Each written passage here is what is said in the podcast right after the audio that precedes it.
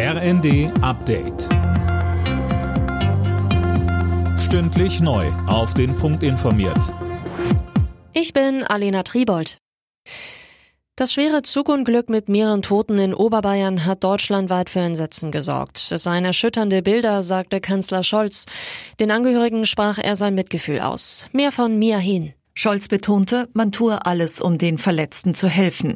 Derzeit laufen die Bergungsarbeiten nach dem Unglück. Die umgestürzten Waggons sollen angehoben werden. Die Bahnstrecke bleibt weiterhin gesperrt. Der Zug war am Mittag in der Nähe von Garmisch-Partenkirchen entgleist. Warum ist noch unklar. Mindestens vier Menschen kamen ums Leben. Etwa 30 weitere wurden verletzt, teils schwer. Die Deutsche Bahn hat eine Sonderhotline eingerichtet. Der Bundestag hat den Weg für das 100 Milliarden Euro schwere Sondervermögen für die Bundeswehr freigemacht. Die Abgeordneten stimmten mit großer Mehrheit für das Vorhaben, ebenso wie für die Grundgesetzänderung, die das Sondervermögen möglich macht. Mit dem Geld soll die Bundeswehr modernisiert werden.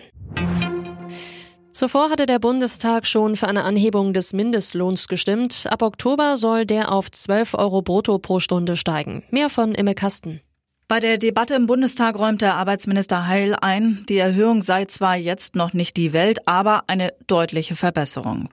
Ja, und auch die Rentner in Deutschland bekommen mehr Geld. Der Bundestag hat auch für die diesjährige Rentenerhöhung gestimmt. Ab dem 1. Juli steigen die Altersbezüge um knapp 5,4 Prozent im Westen, in Ostdeutschland um etwa 6,1 Prozent. Die Bundespolizei hat gemeinsam mit Ermittlern aus anderen europäischen Ländern ein riesiges Schleusernetzwerk zerschlagen. Das soll mindestens 10.000 Menschen eingeschleust haben. Anne Brauer. Ja, und das unter unmenschlichen und teils lebensgefährlichen Bedingungen, so heißt es von der Bundespolizei. Die Menschen wurden vor allem aus Syrien und der Türkei über die sogenannte Balkanroute nach Mittel- und Westeuropa geschleust. Insgesamt wurden bisher acht Schlüsselfiguren und über 120 Mittäter gefasst. Schon letzten Sommer gab es in dem Zusammenhang Razzien, unter anderem in Sachsen, Bayern und NRW.